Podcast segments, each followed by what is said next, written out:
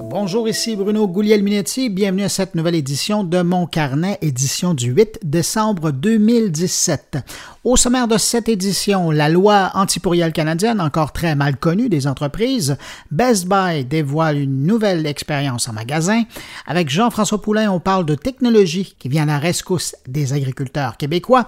Et puis, Stéphane Ricoul, sûrement influencé par la saison, se lance dans des achats en ligne de produits techno québécois. Avant de passer à l'actualité numérique de la semaine, permettez-moi de saluer particulièrement trois auditeurs, non tiens, quatre auditeurs de mon carnet qui se sont abonnés gratuitement au podcast à partir de la plateforme SoundCloud. Cette semaine, merci à Christian Thibault, Jean Michaud, Michael Chevrette et Nathalie Posé.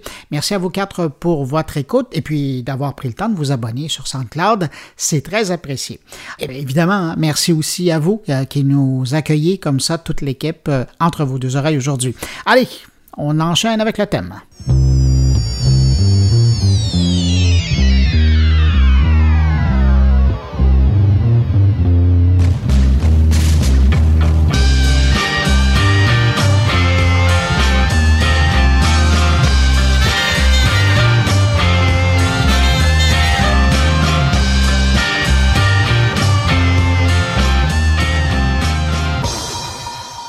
Grosse nouvelle en provenance du site spécialisé Digital Music News. Dès 2019, Apple miserait tout sur son service de streaming de musique et arrêterait de vendre de la musique sur iTunes Store. La chute des ventes de musique en ligne expliquerait en partie le choix d'Apple de laisser euh, la vente et de se concentrer sur son service de location de musique en ligne. Faut dire que si vous suivez un peu le dossier, vous savez qu'Apple avait déjà évoqué la chose en 2016, mais on n'avait pas vraiment réentendu parler de la chose. Et bien voilà, c'est fait. On parle d'un an avant le changement d'approche du géant américain. Toujours selon les informations du Digital Music News, la fermeture du magasin en ligne arriverait juste après Noël 2018 ce qui permettrait pour Apple de profiter encore de deux bonnes saisons des fêtes pour mousser les ventes en ligne. Mais après, voilà, ce serait fini. D'après la firme d'analyse Nielsen, le marché des téléchargements payants de musique s'est écroulé durant les six premiers mois de 2017. Aux États-Unis, les ventes unitaires de chansons ont baissé de 24% et celles d'albums de 20% Un lien logique, évidemment, avec la montée en popularité des divers services de musique en continu, comme ceux de Spotify Celui d'Apple ou encore celui d'Amazon.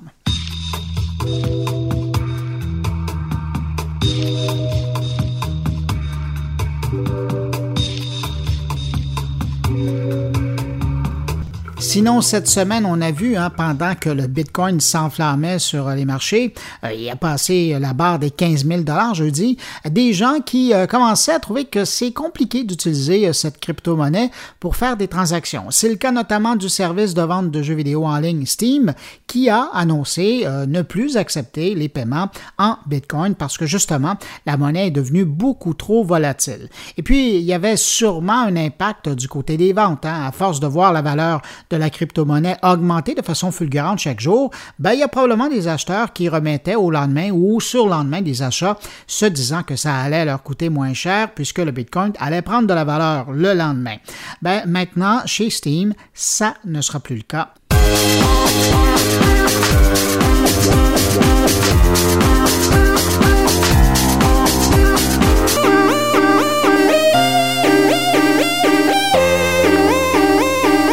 Signe des temps, la plateforme de photos Flickr vient de publier ses chiffres annuels d'utilisation et on y apprend que l'iPhone détient la toute première place.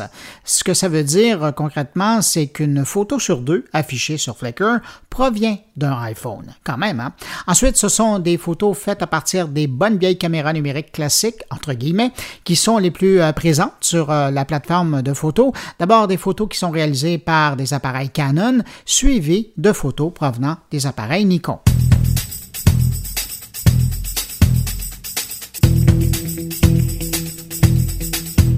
Je vous parle d'Instagram euh, qui se prépare à nous dévoiler une application autonome pour permettre à ses utilisateurs de se parler entre eux. Comme Messenger qui s'est émancipé de Facebook, Instagram teste présentement une nouvelle application baptisée Direct pour discuter instantanément entre contacts Instagram. Avec ses 700 millions d'utilisateurs, avec sa cote de popularité montante auprès des entreprises, des annonceurs et des grandes vedettes, sans parler des millions de gens qui ont quitté Snapchat pour Instagram, ben, il est temps pour le réseau, évidemment, d'investir des efforts dans son système de messagerie, mais c'est quand même surprenant de voir qu'Instagram décide de le faire séparément de son application principale. Enfin, on attendra de voir euh, la réaction des utilisateurs. Pour le moment, des versions test Android et iOS sont disponibles au Chili, en Israël, en Italie, au Portugal, en Turquie et en Uruguay.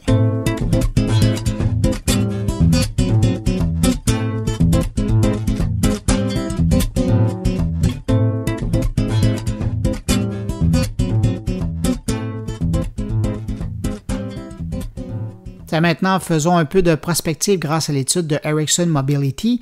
Il semble que d'ici cinq ans, la vidéo représentera plus de 75% de tout le trafic mobile.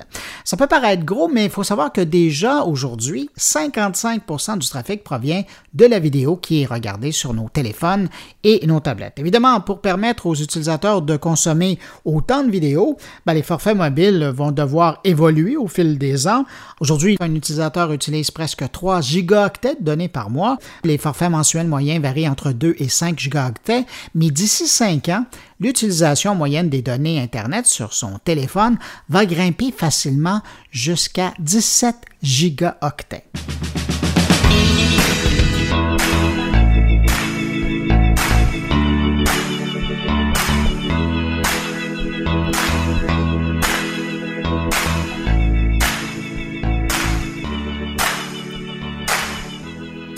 Cette semaine avait lieu à Beijing, en Chine, une conférence de trois jours intitulée Conférence mondiale Internet. Une conférence mondiale organisée par les Chinois, pour les Chinois, où les géants de l'Internet viennent montrer patte blanche. On parle d'une quatrième édition, donc, de cet événement qui permet aux grands joueurs de l'Internet de venir presque porter allégeance à l'approche chinoise en matière d'Internet. C'est-à-dire, je vous le rappelle, hein, en Chine, on a affaire à un Internet qui est fermé, contrôlé, où les internautes peuvent s'exprimer tant qu'ils ne remettent pas en cause les décisions du gouvernement. Et quand on parle de la présence euh, des géants lors de cet événement, on parle vraiment de tous les géants. Google, Facebook, Microsoft, Cisco, tous les grands patrons euh, font le déplacement parce que le marché chinois, ben, c'est essentiel pour eux aujourd'hui et demain. D'ailleurs, ils sont déjà tous présents en quelque sorte. Hein. Pour vous donner une idée, Tim Cook, le patron d'Apple, a tenu à rappeler euh, lors de son discours cette semaine que Apple avait déjà quand même beaucoup stimulé l'économie chinoise en créant 5 millions d'emplois, mais également par le biais de sa boutique virtuelle, son iTunes Store, qui a été utilisé par plus de 1,8 million de développeurs chinois euh, qui offrent euh, leurs produits. Mais euh, pour mettre ça en perspective, il faut aussi dire que la Chine, avec ses 730 millions d'internautes, ben, représente quand même le plus grand marché d'Apple hors des États-Unis. Et pour vous montrer jusqu'où Apple et les autres grands joueurs de l'Internet vont pour accommoder les autorités de Beijing dans leur contrôle de l'Internet, eh bien Apple, bien qu'elle tente généralement de résister aux demandes de censure des autorités, ben, elle n'hésite pas à se plier à certaines exigences. Deux exemples, il y a quelques semaines, l'application Skype a été retirée du App Store euh, chinois à la demande des autorités parce qu'il n'était pas conforme aux lois locales. Même chose il y a quelques mois avec l'application du quotidien américain du New York Times. Et ça, évidemment, ben, c'est en plus du système chinois qui contrôle en quelque sorte le réseau. Avec ses serveurs de l'État, là, je parle des machines informatiques qui font une grosse partie du filtrage, et puis aussi euh, avec, selon les dernières estimations, une armée de 50 000 employés, probablement plus même, qui sont au service de la censure et qui parcourent manuellement le web chinois et aussi euh, le web international à la recherche de propos qui pourraient être offensants pour le gouvernement en place. Tout ça pour maintenir le bon ordre social dans le pays. Pour revenir euh, aux géants de l'Internet euh, qui étaient présents lors de cette rencontre, eux aussi font leur part pour aider le gouvernement à mieux encadrer les recherches et les lectures des internautes chinois. IBM et Microsoft sont déjà présents avec d'immenses fermes de serveurs. Et puis Apple, pour revenir à Apple, ils vont bientôt les rejoindre en ouvrant leur propre centre de données pour permettre à la Chine de mieux surveiller les activités de ses internautes. Et je termine sur cette note euh, en disant que si la Chine fait bonne figure en matière de censure de l'Internet, il faut rappeler qu'elle n'est quand même pas toute seule. Hein. Selon les derniers chiffres de l'organisation Freedom House, 30 gouvernements appliquent une censure ou déforment l'information en ligne. Dans le top 5, on retrouve évidemment la Chine en toute première place, mais on retrouve aussi la Syrie, Cuba, l'Arabie saoudite et la Russie.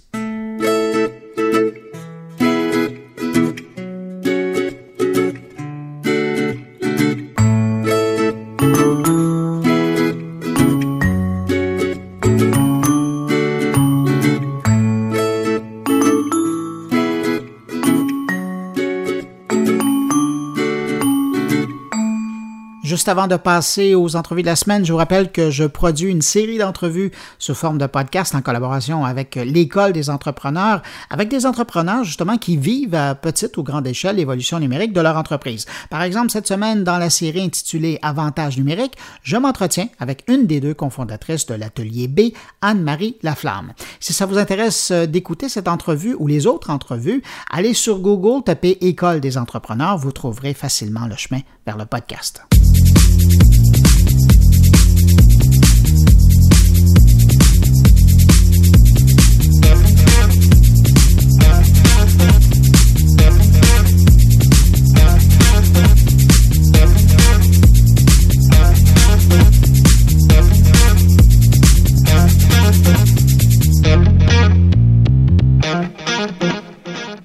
On y va avec euh, notre première entrevue euh, de cette édition du 8 décembre. Il y a maintenant trois ans que le gouvernement canadien a mis en place une loi anti-pourriel pour régir, en quelque sorte, le courriel électronique de type publicitaire ou d'affaires au pays. Trois ans déjà et les compagnies canadiennes semblent encore très mal connaître la réglementation.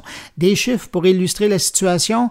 Ben, selon un sondage, 42% des utilisateurs du marketing par courriel affirment ne pas connaître la loi et 49% ne sont pas au courant des conséquences de la loi. Imaginez.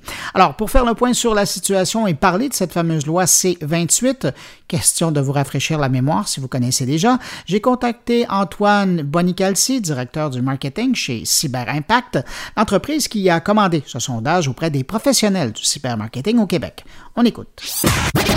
Quand vous regardez les résultats de votre sondage, est-ce que ça vous surprend que presque un utilisateur du e-marketing soit pas au courant de la loi ou connaisse mal l'existence de la loi trois ans après? Ouais, étant, étant dans le domaine, euh, donc euh, parlant de marketing par courriel et de la loi canadienne anti-pourriel pratiquement euh, à tous les jours, j'ai pas été nécessairement surpris. Je pense que c'est un, résultat surprenant, mais je veux dire, en général, quand, quand on regarde de l'extérieur ce, genre de résultat-là, mais moi, je m'y attendais en fait. Euh, parce qu'on a, euh, on a vraiment des questions euh, là-dessus à tous les jours. On, fait, on fait des efforts, on publie des articles, on, donne des formations, des webinaires. mais malgré tout ça, les gens sont un peu confus.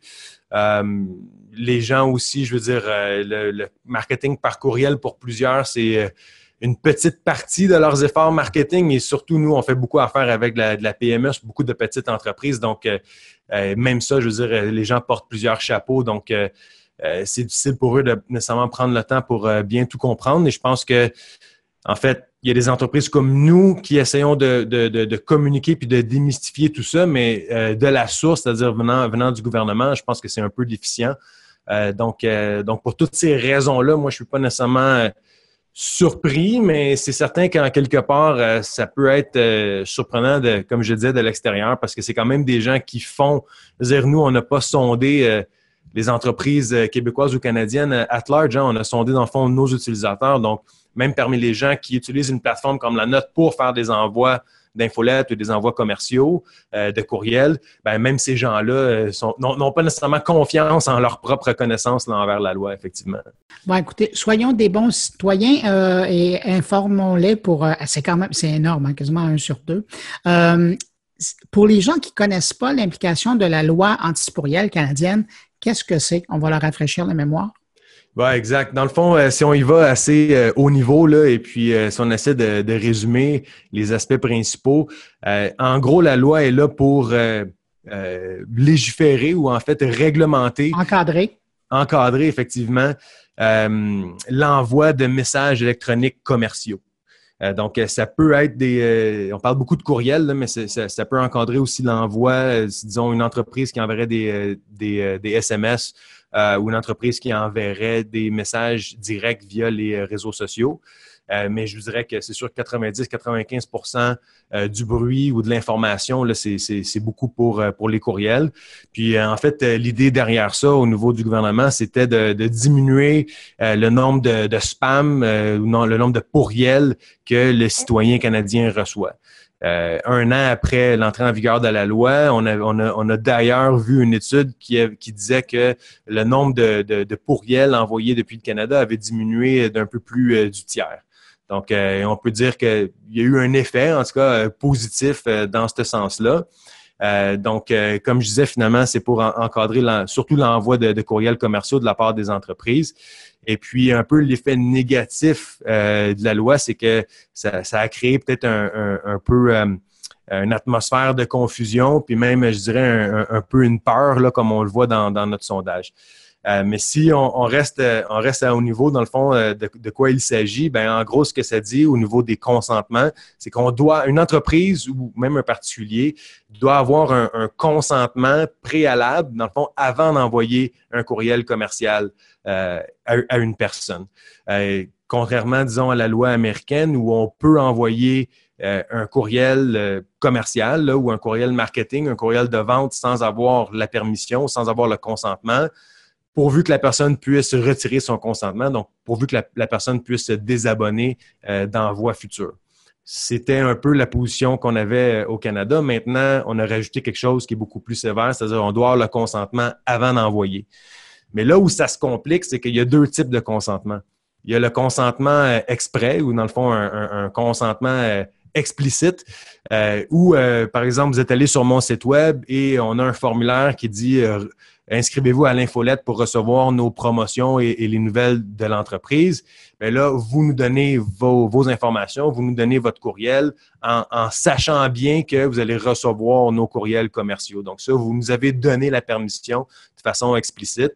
Ça peut être euh, une preuve électronique, ça peut être une preuve euh, vocale, euh, ou ça peut être une preuve papier aussi. Par exemple, on peut penser dans des expositions, dans les foires commerciales, les gens qui rempliraient un petit, un petit formulaire et qui cocheraient une case pour dire oui, je veux recevoir de, de vos nouvelles. Donc là, souvent, il y a la perception que maintenant, c'est le seul genre de consentement qui est maintenant valide, ce qui fait en sorte que il y a plein de pratiques commerciales euh, qui seraient plus qui seraient plus bonnes. C'est-à-dire que je pourrais pas, par exemple, envoyer euh, des courriels commerciaux à mes clients juste parce qu'ils sont clients s'ils m'ont pas donné leur permission.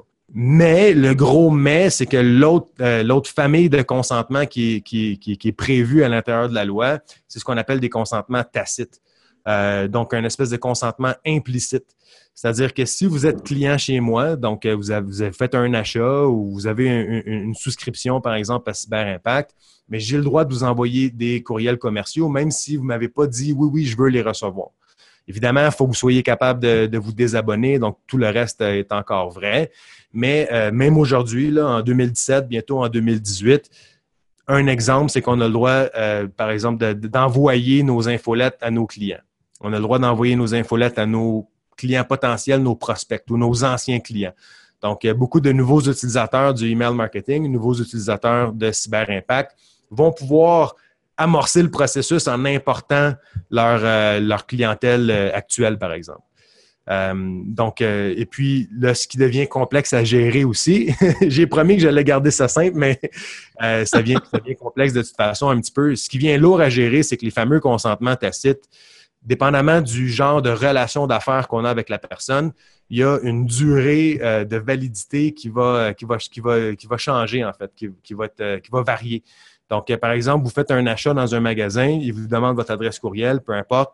ils ont 24 mois après l'achat pour continuer à vous envoyer des courriels commerciaux si vous avez un contrat avec, euh, avec une entreprise, et là, euh, à partir de la date de fin de contrat, il y a effectivement un 24 mois, donc un deux ans, euh, pendant une période pendant laquelle le consentement reste valide, Pour quelqu'un qui vous demanderait de l'information sur vos produits ou services ou qui remplirait une demande pour recevoir une soumission, mais ça, ce délai-là, maintenant, il est de six mois.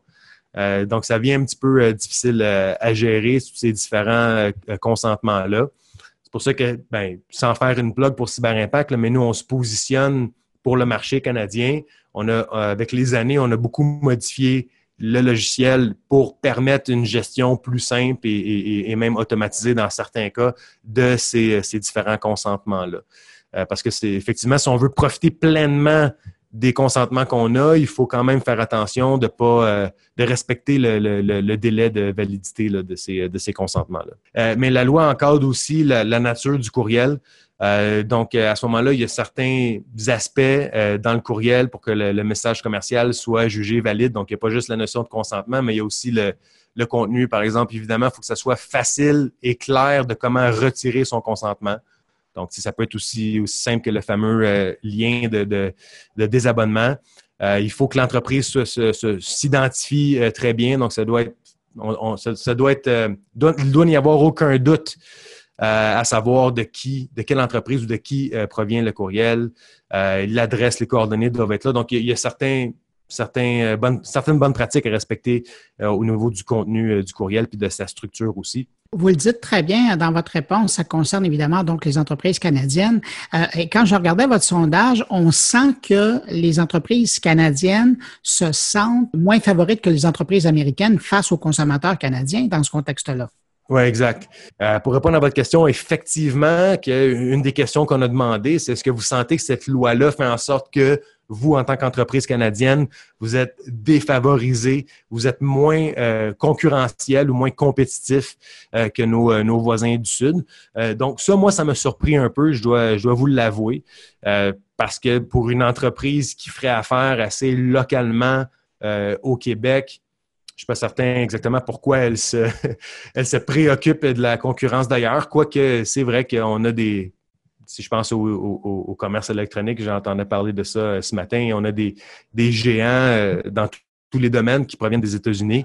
Mais ça, il y a peut-être aussi euh, à rassurer les gens, c'est-à-dire qu'une entreprise qui est aux États-Unis ou qui est ailleurs dans le monde, si elle veut faire affaire au Canada, si elle veut envoyer des messages électroniques commerciaux à des Canadiens, normalement, elle doit aussi se conformer à la loi. Donc, il y a, peut-être une, certaine incompréhension de ce côté-là qui explique une partie euh, des résultats de cette, de cette réponse-là. Donc, c'est un, peu ça, on doit rassurer les gens, c'est-à-dire que toute entreprise qui veut faire des affaires au Canada euh, doit se, conformer à cette loi-là. Euh, maintenant, c'est sûr que est-ce que est-ce qu'il y a encore beaucoup de spam ou que c'était est-ce qu'il y a du spam qui provient de, d'autres pays? donc oui, ça c'est sûr qu'en dehors du Canada, ça va être difficile pour le CRTC de faire euh, de, donner des amendes ou euh, d'appliquer la loi. Donc, euh, je comprends cette inquiétude-là aussi. Je regardais les résultats de votre sondage et il y a aussi un flou assez artistique par rapport à la perception des conséquences de la loi. Les gens n'ont pas l'air trop au courant qu'il y a des amendes qui sont plutôt salées qui les attendent s'ils contreviennent à cette loi-là, pour leur entreprise, mais aussi pour eux à titre personnel.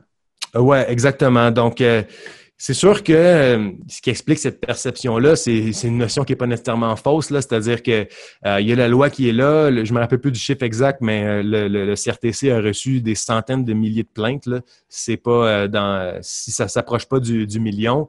Et puis, bon, le nombre exact de d'amendes données, on ne le connaît pas non plus parce qu'elles ne sont pas tous toutes publicisées, mais c'est quelques dizaines. Donc, c'est sûr que le nombre d'amendes versus le nombre de plaintes peut porter à croire que euh, ben, ça ne fournit pas et puis qu'il n'y aura pas nécessairement, il y a peu de chances qu'il y ait des conséquences. Et puis surtout qu'au début, lorsqu'il y avait plus de couverture médiatique autour de cette loi-là. On, recule euh, trois ans ou même, ou même deux ans. Les premières amendes ont été des très grosses amendes, mais données à des grandes entreprises. Euh, on ne va pas les nommer, mais des entreprises que tout le monde connaît qui envoyaient des, des courriels non conformes à, des centaines de milliers d'adresses courriels. donc, euh, c'était des gros joueurs qui étaient non conformes. Donc, à ce moment-là, c'est pour ça que les montants étaient élevés. Euh, par contre, récemment, au cours de cette année, ça a été la première fois qu'un propriétaire de PME, de vraiment de petites entreprises canadiennes, a reçu euh, une amende. Donc, on parle de 10-15 000 Donc, c'est sûr que c'est pas dans les millions, mais c'est quand même, ça peut faire mal à, une petite entreprise. Et, même, il a été il a été reconnu, dans le fond, responsable à titre personnel. Euh, donc, effectivement, que les administrateurs d'une entreprise euh, peuvent être, euh, peuvent, eux-mêmes avoir à répondre aux conséquences. donc, c'est quand même, c'est quand concret. C'est un risque qui est là. Ça, il y a eu un précédent. C'est pas juste des grandes entreprises. Il y a vraiment des petites entreprises qui ont eu, des amendes. Et puis, tu nous, on dit, en fait, c'est ça ne devrait pas être juste la peur des amendes qui fait en sorte qu'on essaie de respecter la loi. Il y a aussi le fait que personne n'a a envie d'être audité, personne n'a envie euh, d'avoir à fournir des preuves ou euh, à, dealer avec une enquête du, du CRTC. Euh, c'est, pas c'est pas intéressant pour personne. Et puis on veut aussi, je pense, en général, bien faire les choses, ne pas avoir une, une réputation non plus de, de, de, spammer ou, ou d'entreprise qui qui aurait des pratiques d'affaires euh, illégales. Euh, donc, c'est un, je dirais que c'est pratiquement plus dans ce sens-là, je pense, qu'il y a le réel incitatif. Là, on veut, beaucoup de gens veulent être informés et veulent s'assurer que leurs pratiques d'affaires euh, respectent les, les, bonnes pratiques et même, dans le fond, les, les balises de la loi. Une entreprise qui veut quand même utiliser le marketing par courriel euh, ou, la publication, la messagerie sur les réseaux sociaux, comme vous évoquiez tout à l'heure, elle peut recevoir quel genre d'aide d'une entreprise comme la vôtre?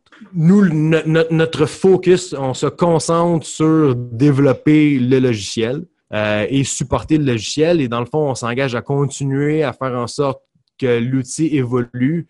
Euh, pour, bon, d'un un, que tous les courriels qui sortent de, notre application soient euh, conformes là, autant que possible. À la loi, euh, donc, euh, on va un peu aider les gens à se, on va, on va protéger les gens d'eux-mêmes. Des fois, ça peut être fait face, avec, ça peut être juste une erreur qui est à, la source d'une infraction ou un oubli. donc, on, va établir des, des règles qui vont faire en sorte de, de, protéger toutes les entreprises qui utilisent notre application. Maintenant, on va aussi faire en sorte de offrir des outils pour mieux gérer et faciliter la gestion des, fameux consentements.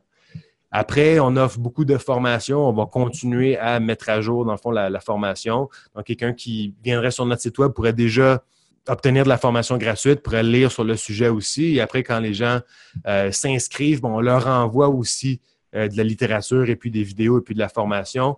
Juste en fait, ce qu'ils doivent, doivent, connaître pour se protéger, euh, les, bonnes, pratiques à, établir dans, leur entreprise. Et puis, je pense qu'on a aussi, on était habitué d'aider les, PME à tirer leur épingle du jeu de cette façon-là. Donc, mes collègues au service de la clientèle qui sont là sur, sur le clavardage ou qui répondent aux courriels ou qui répondent au téléphone, les gens peuvent nous, nous appeler on va les diriger vers la bonne information, on va leur dire comment, euh, comment s'assurer de respecter tout ça. On a vraiment, vraiment l'habitude. Ben, Antoine Bonicalci, directeur du marketing chez Cyber Impact, merci pour vos réponses, puis merci pour ce sondage parce que ça montre qu'à quelque part, peut-être que le gouvernement a encore du travail à faire pour euh, mieux faire comprendre le contexte de la loi canadienne anti-pourriel. Merci de faire votre bout de chemin dans ce domaine-là. Ben, merci à vous euh, de m'avoir contacté et puis ça a été très agréable. Donc, n'hésitez pas dans le futur. Merci. Au revoir. Merci. Au revoir.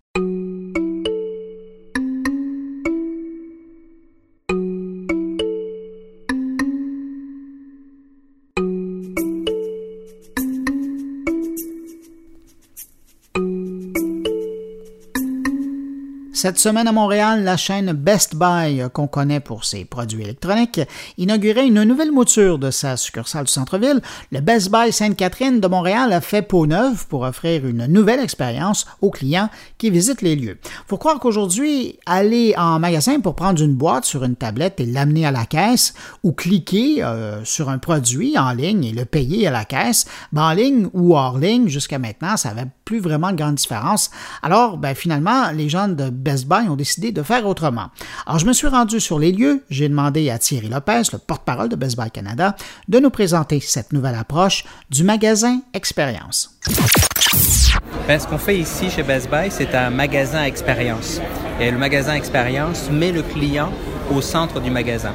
Donc on veut donner une raison au client de, qui magasine de plus en plus en ligne quand il se déplace, de se déplacer dans un magasin et d'avoir une vraie expérience. Donc le magasin expérience Best Buy est beaucoup plus interactif, beaucoup plus immersif, beaucoup plus évolutif. Donc ça veut dire que interactif, ça veut dire que les gens peuvent venir et jouer avec les produits. Les gens aiment la technologie, mais on peut venir ici puis prendre les, euh, les écouteurs et écouter la musique, écouter les différents speakers avant de les acheter. Il est aussi très très évolutif. La technologie évolue très très rapidement et euh, les produits, les catégories de produits changent très très rapidement. Nous, ce qu'on a fait, on a pris le feedback de nos clients, de nos fournisseurs et de nos employés sur le, sur le plancher pour faire un magasin qui peut se changer, qui est modulable et qui peut évoluer au fur et à mesure que la technologie évolue. Il y a 2-3 ans, on n'avait pas de département de domotique. Aujourd'hui, on a un département énorme de domotique et puis peut-être qu'il va encore doubler d'ici quelques années. On est capable, dans ce magasin-ci, overnight, donc ça veut dire en une nuit, de changer la configuration de magasin sans des investissements énormes pour être au bout du jour. Donc ça qu'on a fait avec un magasin qui évolue pour être toujours pour satisfaire la clientèle et qui va faire que les gens vont pouvoir toucher les produits. Donc beaucoup plus de kiosques interactifs. Ce que je comprends de votre démarche, c'est que dans le fond, il n'y avait pas vraiment une grosse différence entre l'approche, en guillemets, traditionnelle du rayon où on prend le produit et on va payer euh, avec l'expérience en ligne où on clique sur le produit et après on va le payer. Là, vous permettez vraiment aux gens de venir prendre en main le produit, de l'essayer? C'est ce que vous faites? Oui. Donc, d'une part, on a euh, ce magasin qui est beaucoup plus interactif, mais en plus, c'est plus une question d'un côté de magasiner en ligne et de l'autre côté de magasiner en magasin. La frontière entre le en ligne et le magasin n'existe pratiquement plus. Donc, euh, on a déjà, on sait déjà que sur euh, l'ensemble des, gens qui viennent acheter dans notre magasin, on a quelque chose comme 93% de nos acheteurs en magasin qui ont été sur notre site web avant. Mais on sait aussi que plus de la moitié des commandes qui sont faites en ligne sont honorées en passant par le magasin. Donc ça veut dire des gens qui vont réserver en ligne et ramasser le produit en magasin, des gens qui vont être en magasin, acheter un produit et ensuite commander le complément, l'accessoire et le faire livrer chez eux, ou alors des, des commandes qui sont honorées par le magasin. C'est fini le temps où euh, le, détaillant avait un centre de distribution. Le centre de distribution poussait les produits au magasin et le magasin les vendait aux consommateurs. Maintenant, chez Best Buy, la façon dont ça se passe, c'est que oui, on a un centre de distribution qui envoie les produits au magasin, mais chacun des 200 magasins sont aussi des mini-centres de distribution. Donc, on a des endroits comme si tu commandes un produit, eh bien, notre système va regarder à quel endroit c'est le plus simple, le plus pratique pour l'envoyer chez toi? Est-ce que c'est notre centre de distribution qui est à Toronto? Est-ce que c'est le magasin de Rimouski? Est-ce que c'est ce magasin-ci sur la rue Sainte-Catherine? Et en fonction de ça, va générer une commande. Et la commande peut être générée dans ce magasin-ci où les employés du magasin sont des employés d'entrepôt qui vont prendre la commande, qui vont aller chercher le produit, mettre ton nom, ton adresse, et ils vont le shipper, ils vont appeler Post Canada et le shipper chez toi. Quand on regarde la transformation, parce que c'est vraiment ça dont on parle, visuellement, quand on rentre, on le voit. C'est pas ce qu'on connaissait par le passé quand on allait dans le Best Buy auparavant. Mais mis à part le changement physique des lieux, est-ce que ça demandait aussi de la part de Best Buy d'avoir un changement d'approche par rapport aux conseillers qui travaillent sur le plancher? Alors le changement est vraiment un, grand changement. On réinvente vraiment la façon dont le magasinage se fait. Donc oui, physiquement, donc les, départements sont différents. On a aussi euh, comme sectorisé euh, les, départements plus par fournisseur. Donc quelque chose qui existait par exemple déjà dans le vêtement, mais qui n'existait pas dans la technologie. Donc euh, quels que soient les départements, on a les produits HP ensemble, on a une zone Samsung avec les, les téléphones, les produits de réalité virtuelle et ainsi de suite. Et oui, l'approche euh, qui est du être où le client est vraiment central, est aussi une approche qui a été dans l'ensemble de la façon dont Best Buy fonctionne. Donc on a un programme qui est vraiment de, s'occuper de nos clients de la bonne façon. On sait que euh, euh, la clientèle cherche un, service personnalisé, qu'il il faut donner une raison aux clients de venir en magasin. Si les gens viennent en magasin, parce qu'ils ont besoin d'avoir une expertise, d'avoir un conseil, et on veut leur donner ce conseil-là. Donc par exemple, quand une, personne fait une commande en ligne, on a un kiosque web où il y a des gens physiques qui vont prendre les produits puis qui vont envoyer un courriel ou téléphoner au, client dans les 20 minutes en disant ben, ton produit est prêt, viens, puis viens me voir. Donc il y a ce, euh, à l'époque où tout est de plus en plus aseptisé, on essaie de mettre un contact humain euh, avec, euh, avec, notre, euh, avec notre client. Donc on rajoute suffisamment d'employés dans nos magasins pour pouvoir donner ce, comme ce service-là. Quand on regarde, c'est vraiment aéré, il y a vraiment de l'espace. Au niveau du revenu par pied carré, c'est quand même un investissement de votre part de dire on va investir dans l'expérience client, mais il va quand même avoir moins de marchandises sur le plancher. Donc c'est là où aller chercher les feedbacks de notre clientèle, de nos fournisseurs et de nos employés était important. Parce que oui, par exemple, si on prend le département des ordinateurs, on a une sélection de plus de 200 ou 250 laptops. Mais est-ce que c'est bien la peine d'avoir le 13 pouces, le 14 pouces, le 15 pouces, le 17 pouces les uns à côté des autres? Donc on a, été chercher qu'est-ce que le client cherchait exactement. Donc il cherche des certaines, certaines caractéristiques. Donc on a regardé quelles étaient ces caractéristiques-là et on met en démonstration simplement les produits qui sont les plus représentatifs des modèles. Pareil pour les télés.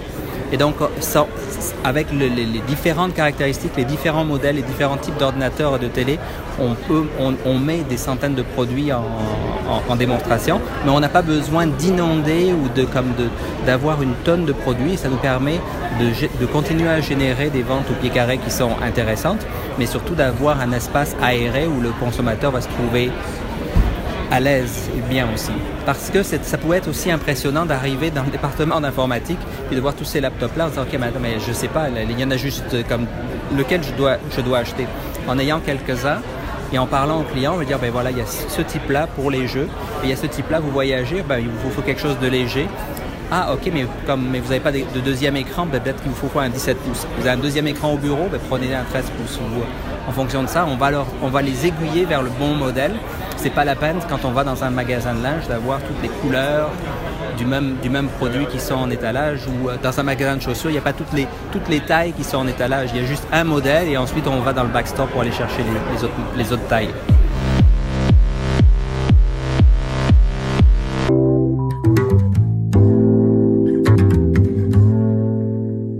On vient de parler de Best Buy qui est en train de revoir son expérience qu'il offre à ses clients. Il y a d'autres industries aussi qui sont bouleversées par l'arrivée de la technologie, mais eux, c'est euh, concrètement pour euh, être plus productifs. Euh, je pense que c'est le cas, c'est le cas de le dire.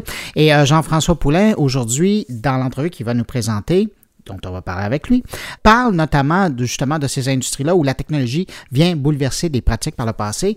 Et puis avant d'aller plus loin, ben, je vais juste lui souhaiter la bienvenue. Bonjour Jean-François. Bonjour Bruno, ça va bien? Oui, je pensais tellement à toi quand je faisais l'entrevue avec euh, Best Buy où ils sont en train de revoir, ben, ils sont en train de revoir, ils ont revu leur aménagement dans le, magasin pour donner une autre expérience, pour aller autrement chercher l'intérêt du client.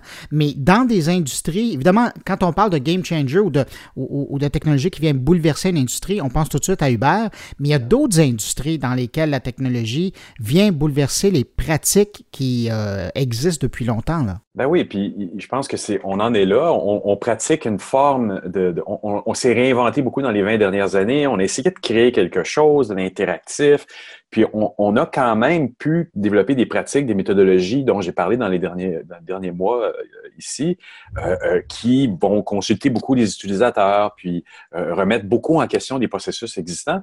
Et là, cette semaine, j'ai parlé avec Marc Boivin, qui travaille à Libéo, chez Libéo à Québec. Et puis, eux, ils sont historiquement dans le dans le dans l'interactif, hein, comme comme toi et moi depuis plusieurs années, mais ils, commencent, ils ont une, équipe d'électroniciens, de, gens qui travaillent dans le hardcore dans la grosse industrie euh, électronique. Donc, ils, déjà, ils révolutionnent un peu les choses là-dessus. Puis, ils ont euh, euh, eu comme client qui, qui les a approchés, enfin, c'est la Coop fédérée qui les a approchés, qui leur a demandé, sans leur dire qu'ils étaient en compétition avec trois autres ou deux autres compétiteurs, de résoudre un problème. Et là, c'est là ça devient intéressant parce qu'on en a parlé dans les dernières semaines aussi, comment le UX, comment l'expérience utilisateur aborde les choses en, en disant, attends, au lieu de me demander un site web, dis-moi, c'est quoi ton problème en entreprise? Et c'est ce qui est arrivé avec la coop fédérée. Et, eux avaient un problème de savoir combien il y avait de grains dans les silos à grains. Et puis, évidemment, la solution aurait pu être de dire, ben, on va vous offrir une solution, on va contrôler, tout ce qui en sort, tout ce qui en rentre, on va vous donner un, un tableau de bord pour vous dire comment.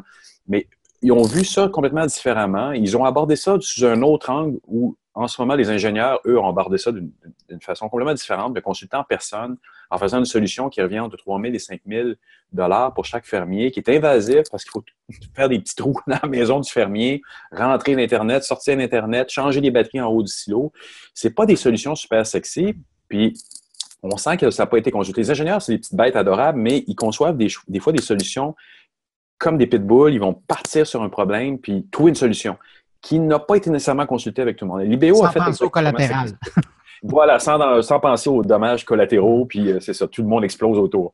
Ben, eux ont réussi à faire une solution qui revient à 500 dollars par personne, par, euh, par, euh, par silo, et ils ont aussi développé un réseau en, mesh, euh, un réseau euh, qui euh, est connecté entre tous les silos d'une région. Donc, ils n'ont pas besoin d'Internet, donc ils ne se connectent pas dans la maison du fermier et, qui va se connecter avec la coop qui est au milieu du village. Donc, ils révolutionnent beaucoup, beaucoup, puis on sent que c'est une solution qui vient du monde interactif par la méthodologie, mais par l'imagination de la solution qu'ils ont trouvée. C'est de ça que Marc Boivin va me parler dans son entrevue. Bon, ben écoute, tu nous as titillé avec le sujet. On va l'écouter tout de suite. Merci pour l'entrevue, Jean-François. À la semaine prochaine. Merci. Bye. Dans le cadre du e-com, on a rencontré la coop pour faire ce qu'eux appelaient les, les e-com labs, mm-hmm. qui étaient en gros euh, des pitchs euh, sur des problématiques. Puis la coop, elle avait trois problématiques. Puis quand on est arrivé on a fait nos pitchs, nous, on a pitché sur deux des trois problématiques. Puis la coop, elle a dit OK, laquelle vous voulez résoudre On avait le choix entre question d'une problématique de communication, je dirais, au niveau RH, c'est-à-dire qu'est-ce qui se passe pour communiquer en masse dans les usines qui n'ont pas de connectivité puis qui sont pas un endroit propice à mettre du numérique. Mettre un écran dans une usine à grains, ça sert à rien, tu verras plus l'écran dans une journée. euh, c'était aussi une problématique intéressante, mais euh, le défi était moins grand dans le sens où euh, le UX c'était le défi, mais atteindre le UX, ça pas, avait trouvé comment le déployer. La technologie pour le faire, c'est sûr qu'elle existait. Dans le cas des silos, la problématique était vraiment intéressante parce que c'est une problématique que tout le monde a résolue. Sauf que tout le monde l'a résolu pour les fermiers qui font beaucoup d'argent. C'est-à-dire que savoir combien il reste de grains dans ton silo, là, à la base, c'est pas très compliqué, mais c'est vraiment pas évident. C'était un mal nécessaire. Euh, ce qui était vraiment intéressant de ce problème-là, c'est que, étant donné que les solutions existantes étaient fonctionnelles, mais très peu utilisables, c'est-à-dire que c'est invasif installer ça. Le, le, le, le standard, c'est tu mets ce qu'on appelle des load cells sur tes silos à grains. Mm-hmm. Donc, soit quand tu fais installer ton silo à grains, tu mets des, ça ressemble à des gros blocs de métal sur les pattes de ton silo. La problématique de cette solution-là, c'est qu'il faut absolument que j'ai passé un fil de ton silo jusqu'à l'endroit où Internet rentre. Donc, Il faut qu'Internet rentre, mais ça, mm. c'est rendu à peu près partout dans les fermes. Mais aussi, il faut que je puisse me passer un accès filaire jusque-là. ça, c'est c'est encombrant, puis ça fait que ces installations-là sont généralement très onéreuses. Puis on parle de plusieurs milliers de dollars, une moyenne de 3 000 dollars par silo par installation. Et euh, la donnée est très peu utilisable. C'est-à-dire que le fermier peut savoir, lui, l'agriculteur peut savoir, lui, qu'il n'y a plus de grains, mais réalistement, dans le monde moderne où ce qu'on a en agriculture, il s'en balance, lui, qu'est-ce qu'il y a comme grain, parce que c'est pas lui qui gère ça. Lui, il y a un nutritionniste animal qui est, affilié avec des, chercheurs, qui est affilié avec des vétérinaires, qui savent exactement c'est quoi le profil que les animaux ont, puis qu'est-ce qu'ils devraient manger quand.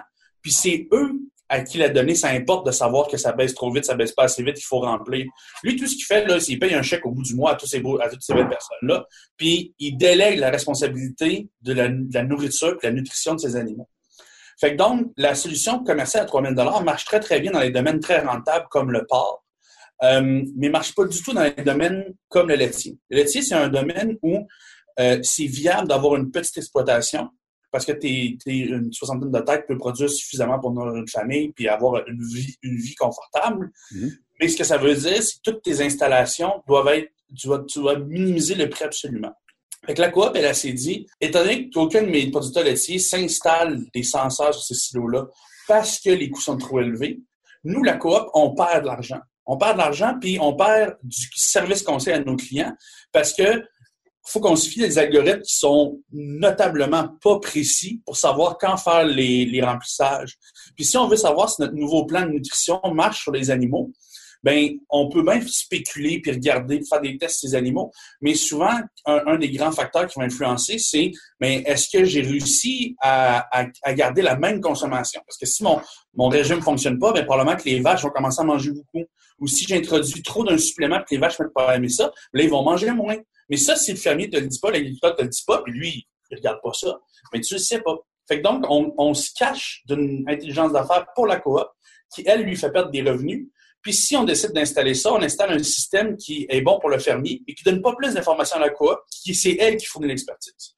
Fait que là, ils, ont, ils sont venus, ils ont la coop, ils ont fait ça en grand, ils sont allés voir tout le monde qui ont levé la main pour dire on peut vous aider. Et puis, ils ont donné euh, deux défis. Le premier, c'est Total Cost of Ownership, deux ans, moins de 500 Ça, c'est six fois moins que la solution la plus abordable, ou en tout cas la plus abordable moyenne disponible déjà sur le marché. Puis après ça, ils ont dit, faut qu'on puisse s'intégrer à notre dashboard. Puis ça, pour des gens qui viennent du web, tu dis, c'est l'intégration de données, c'est vraiment difficile à faire.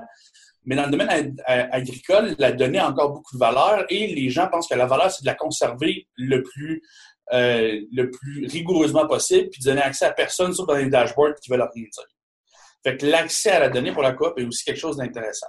Nous, ce qu'on a fait, c'est, on a fait un sprint, version très écourtée. La partie qui a vraiment été intéressante, c'est quand ils nous ont expliqué le vrai domaine d'affaires. Parce que quand on regarde ce problème-là, n'importe qui qui dit, ah, je veux savoir combien j'ai de grains dans un silo à grains, va dire, ah, ben, c'est sûr, c'est pour informer l'agriculteur, puis c'est tout. Mais quand on a vu toutes les interrelations entre la donnée, la quantité de grains dans le silo, puis les producteurs, les industriels, les distributeurs, la coop, les experts conseils. On a dit, OK, fait que cette donnée-là, elle peut faciliter la vie de tout le monde. Donc, que cette donnée-là, tout le monde y ait accès, c'est quelque chose de beaucoup plus fort au niveau de la proposition de valeur. Avez-vous réussi à asseoir tout le monde autour de la table pour en fait un peu changer le paradigme? Là? Vous avez changé l'équation. Oui, en fait, euh, est-ce qu'on a réussi à asseoir tout le monde? Non, les délais étaient beaucoup trop serrés pour ça. Par contre, la coop avait fait euh, un travail très diligent de s'informer au niveau de ces intervenants-là, puis de dire si jamais on pouvait résoudre ce problème-là, qu'est-ce que vous pensez qu'on devrait régler? Puis tout le monde a donné son, point de vue, puis on a considéré les points de vue dans notre solution. C'était, on va dire, on a fait avec ce qu'on avait, mais la donnée était quand même intéressante parce qu'on a réussi à comprendre que euh, finalement, les gens qui bénéficiaient le plus de cette donnée-là, c'était les distributeurs. Je vais donner un exemple très concret c'est que eux, s'ils sortent de la, nourriture de un, d'un industriel, de quelqu'un qui fait la nourriture, c'est certain qu'ils la ramènent pas. C'est comme ça. Dans la vie, c'est comme ça. Si tu as commandé deux tonnes de trop, mon gars, il y a deux tonnes de trop, puis tu t'arranges avec. Et vous, vous êtes arrivé à ces conclusions-là en, en assoyant tout le monde? Là, ce que tu dis là, c'est que vous avez déterminé que c'est le, distributeur, donc, qui... qui, Oui, bien en fait, c'est que justement, c'est que nous, ce qu'on a fait, c'est tout le monde nous a informé de leur partie à eux du processus parce que euh, la première étape dans le sprint, c'est la première journée, c'est comprendre. Mm-hmm. Euh, donc, c'est l'étape, nous, en faisant la formule très, très serrée qu'on a faite, c'est l'étape qu'on n'a pas sacrifiée. On faisait toutes les étapes de la partie comprendre du sprint euh, pour s'assurer qu'après ça, on avait tout ce qu'il fallait pour pouvoir tirer des conclusions. Parce que l'objectif, en fait, la manière dont on l'a vu, c'est que dans le cadre du e-com, on avait une présentation à la fin. Donc, pour nous, ça c'était comme une forme de test utilisateur. Fait qu'on n'avait pas besoin d'essayer de, dans le, deux jours et demi qu'on avait de, mettre des tests utilisateurs. On dit parfait, ça on ne fait pas. Euh, la partie la partie design qu'on fait pour valider la solution, mais ça on s'est dit on va faire une partie avec le client, on va faire une partie de notre côté parce que le client il n'y avait pas non plus trois jours à nous consacrer. Fait qu'on s'est dit qu'est-ce qu'il faut pas sacrifier, faut, faut, faut, faut pas sacrifier la partie comprendre pour la partie imaginer. Fait que dans le cas de la coop, ce qu'on a fait, c'est exactement ça, c'est que eux, ils ont une personne, ils appellent ça un analyse d'affaires, mais en réalité, c'est un expert agricole. C'est quelqu'un qui a vu toutes ces sphères-là de la distribution, mm-hmm. puis qui s'est informé auprès des gens, c'était quoi leur réalité, puis c'était quoi leur problématique. Qu'est-ce qui leur faisait perdre le plus d'argent, le plus de temps, qu'est-ce qui était le plus compliqué. Okay. Fait que là, nous, on a tracé le processus pour bien comprendre, puis au lieu de juste tracer le processus de la vie du grain dans le silo, on s'est rendu compte que la vie du grain dans le silo, c'était vraiment la partie la moins importante. C'est la donnée la plus intéressante, mais qui nous permet d'optimiser tout le processus autour. Hmm. Euh, parce que réalistement, de, de, savoir combien ça prend de temps à vider un silo à grains euh, au complet, on s'en fout parce qu'il n'est jamais vide le silo à grains. Il n'y a personne qui veut se rendre à un silo à grains vide. Euh, donc, euh, par contre, ce qu'on veut savoir, ce qui est important, c'est qu'il est rendu à quel niveau. Donc, en voyant tout le processus de ces intervenants-là, malheureusement, ils n'étaient pas tous avec nous autres, mais on en a eu quelques-uns. On a eu, euh, on a parlé à un expert en logistique, on a parlé à, on a parlé à un expert en, nutrition. Fait que ça, ceux-là, on, les a parlé, mais on n'avait pas tout le monde. Mais en mappant avec le point de vue de tout le monde qu'on avait, on a vraiment été capable de voir puis de dire, bon, mais OK, réalistement, ce qu'il faut, c'est se concentrer sur l'utilisabilité de la donnée, ça c'est un, puis la disponibilité de la donnée, ça, ça, ça c'est deux. Puis la raison qu'on a déployé la solution qu'on a déployée, c'est parce qu'on n'a pas sacrifié non plus la journée 2 qui est imaginée. C'est-à-dire que, étant donné que c'était une problématique qui était vraiment complexe, parce que eux, à, la coop, là, ils en ont des départements d'ingénieurs. Les départements d'ingénieurs, il y en avait des solutions. C'était entre 3 et 5 000 Puis c'est quoi la problématique d'une solution de 3 et 5 000 C'est pas beaucoup d'argent pour leur standard à eux. Euh, mais donc, dans la partie imaginée, la coop nous a montré tout ce qu'ils avaient déjà pensé. Puis nous, ce qu'on a fait, c'est qu'au lieu de se dire, bon, mais parfait, euh, quels sont les senseurs disponibles, on a plus, on l'a plus vu en euh, quelles sont les facilités qu'on a besoin pour que ce soit un succès. Tu sais, je ne sais pas à quel point tu as la maîtrise du script, là, mais tu as toujours les, euh, les comment pourrions-nous, tu as toujours la liste des, choses qu'il faut qu'ils soient vraies pour réussir, des choses qu'il faut que tu évites pour échouer. Ouais. Euh, puis ça, ça nous a donné une solution qui, réalistement, on n'a pas, l'innovation vient pas de qu'est-ce qu'on a généré comme outil puis comme, puis comme suite de matériel et logiciel. Mais elle vient plutôt de dire, étant donné que je permets à tout le monde d'avoir un gain significatif, ma solution est deux, trois fois plus utilisable que ce que le marché m'offre ou ce que même les compétiteurs ont des solutions qui répondent aux critères papier, mais qui ont des problématiques d'exploitation, des problématiques d'utilisation qui sont assez grandes pour mhm. limiter la viabilité du produit euh, une fois rendu sur le terrain. Je vais te donner un, exemple très concret. Nous, quand on a fait notre imaginé, ils ont dit, ben, vous savez, ce qui est tannant dans la vie, c'est que les morceaux qu'il faut remplacer souvent soient difficilement accessibles. On a dit, OK, dans votre système, c'est quoi le morceau à remplacer souvent? Ben, les batteries. C'est comme, ah, OK, effectivement, tu sais, comment est-ce qu'on peut remplacer des batteries? Ben, ils disent, nous, ça serait plus efficace, ce serait la personne qui va livrer le grain qui aurait les compétences suffisantes pour pouvoir changer les batteries. Ben oui. Ah oui, OK. Fait que ce qu'on a fait, nous, c'est qu'on a mis les batteries à hauteur d'homme. Par contre, les autres solutions, qui sont des solutions toutes en une, une boîte euh, embarquée, ben, étant donné que le, senseur est dans le haut du silo, la batterie est dans le haut du... La batterie est à 25 pieds du sol. Fait que changer la batterie quand tu as 25 pieds de sol, ben, ton chauffeur de camion, il n'a pas ses cartes de CSST pour monter à 25 pieds changer une batterie dans un cadre professionnel. Fait que ça, ça limite grandement l'utilisabilité du système parce que soudainement, ça te prend pas un homme araignée, mais l'équivalent d'eux pour aller changer une Christie de à trois places. mais ça veut dire quoi? Tu sais, si on questionne, comme tu disais, ils ont un département d'ingénierie à l'intérieur de la coop fédérée.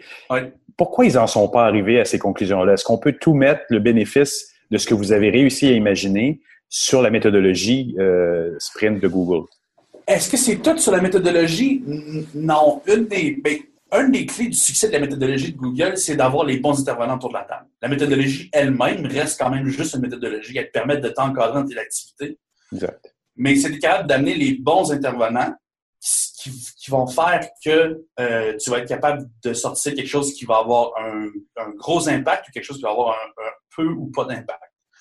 Euh, puis c'est sûr que nous, ben, c'est quand même un, c'est un de nos mantras de dire que la technologie doit simplifier le problème qu'elle essaye de régler. Puis on est très, très fort sur, on connaît, on connaît le traditionnel. le traditionnel, c'est toujours de vouloir dire, ben, je vais prendre quelque chose sur le marché.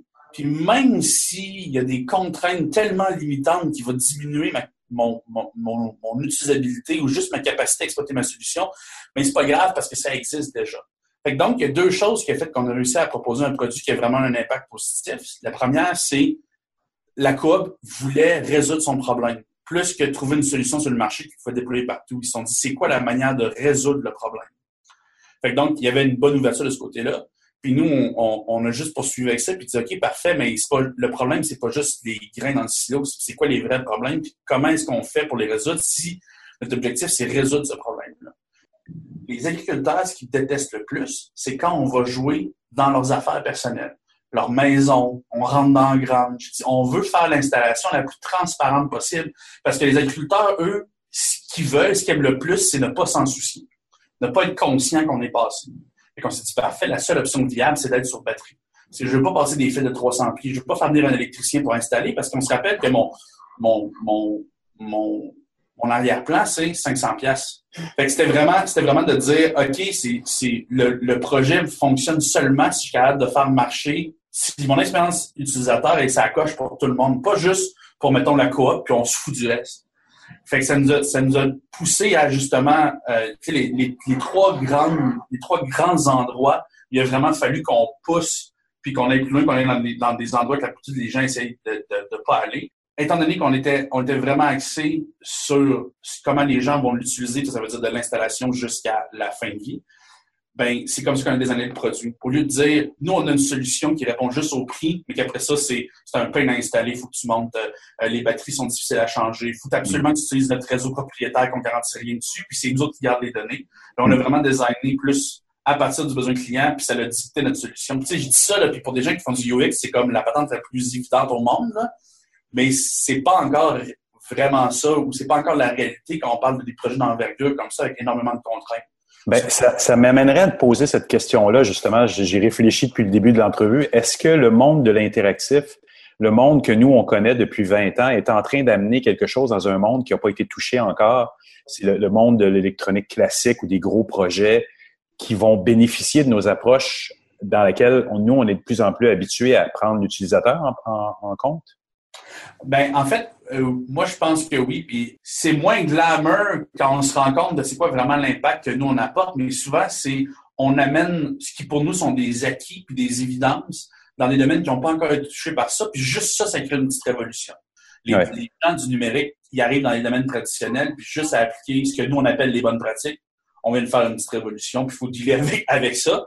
Après ça, on va aller à la, à la prochaine phase, où là, le numérique va avoir sa propre vie.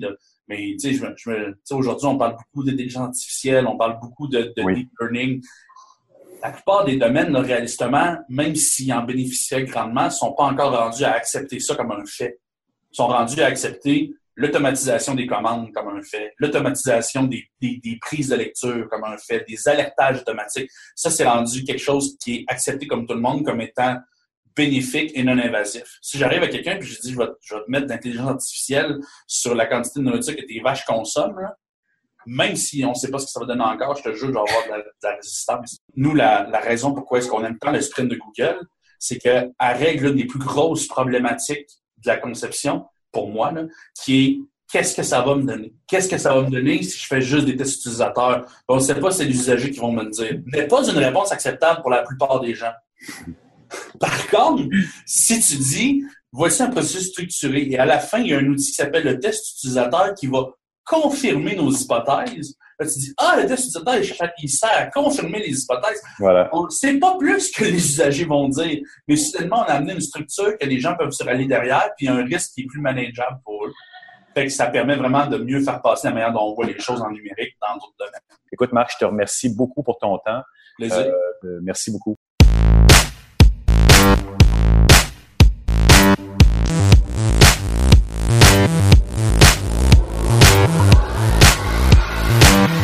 C'est le temps d'écouter le billet de Stéphane Ricoul et cette semaine, Stéphane s'intéresse à la nouvelle boutique en ligne NeoShop qui met en vedette des produits techno fabriqués au Québec. Auparavant, ils étaient uniquement disponibles ou présents dans des centres commerciaux. Ben maintenant, ils arrivent, ils viennent d'inaugurer leur boutique en ligne et c'est le sujet de Stéphane Ricoul. On l'écoute.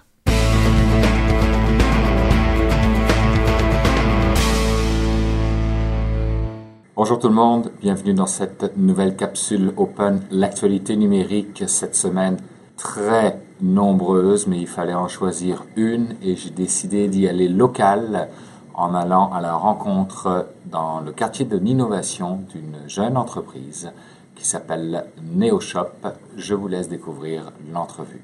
Bonjour Carole, euh, merci de nous accueillir aujourd'hui à la Maison des Régions pour euh, la boutique NeoShop.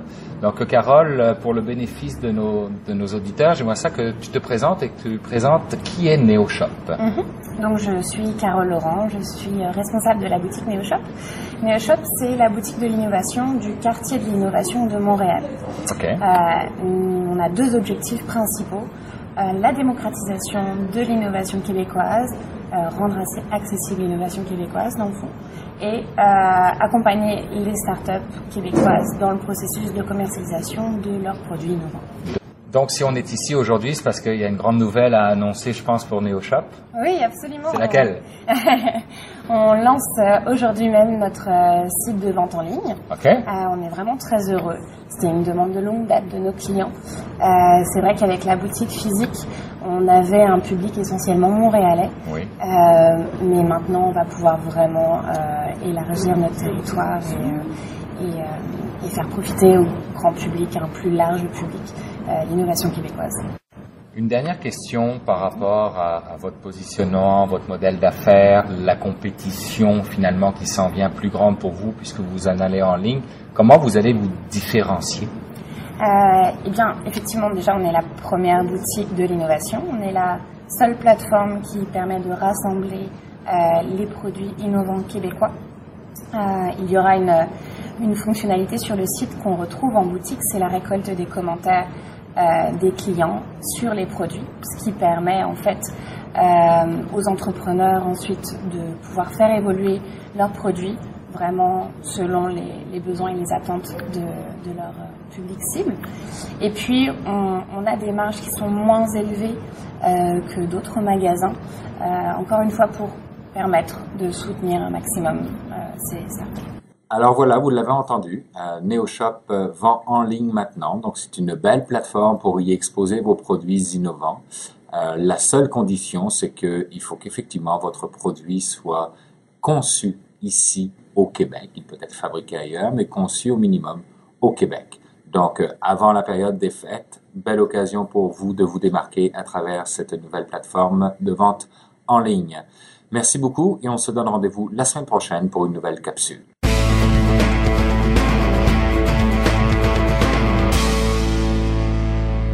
Ben voilà, c'est tout pour cette édition de Mon Carnet pour cette semaine. N'hésitez pas à passer le mot, vous le savez, si vous pensez que ça peut intéresser quelqu'un. Mon Carnet, il sera disponible cette semaine, mais aussi la semaine prochaine et l'autre d'après. Si vous désirez me laisser un mot, vous pouvez le faire en passant par la page Facebook de Mon Carnet, par le biais de mon compte Twitter, sur ma page SoundCloud ou encore dans la version blog de moncarnet.com. Merci d'avoir été là. Je vous rappelle que vous pouvez trouver Mon Carnet chaque semaine sur iTunes, Google Play, Balado Québec, Réseau, TuneIn Radio, Players.fm et évidemment à la maison sur SoundCloud, plateforme sur laquelle je vous invite à vous abonner à la Balado. Excellente semaine. Je vous retrouve vendredi prochain. Au revoir.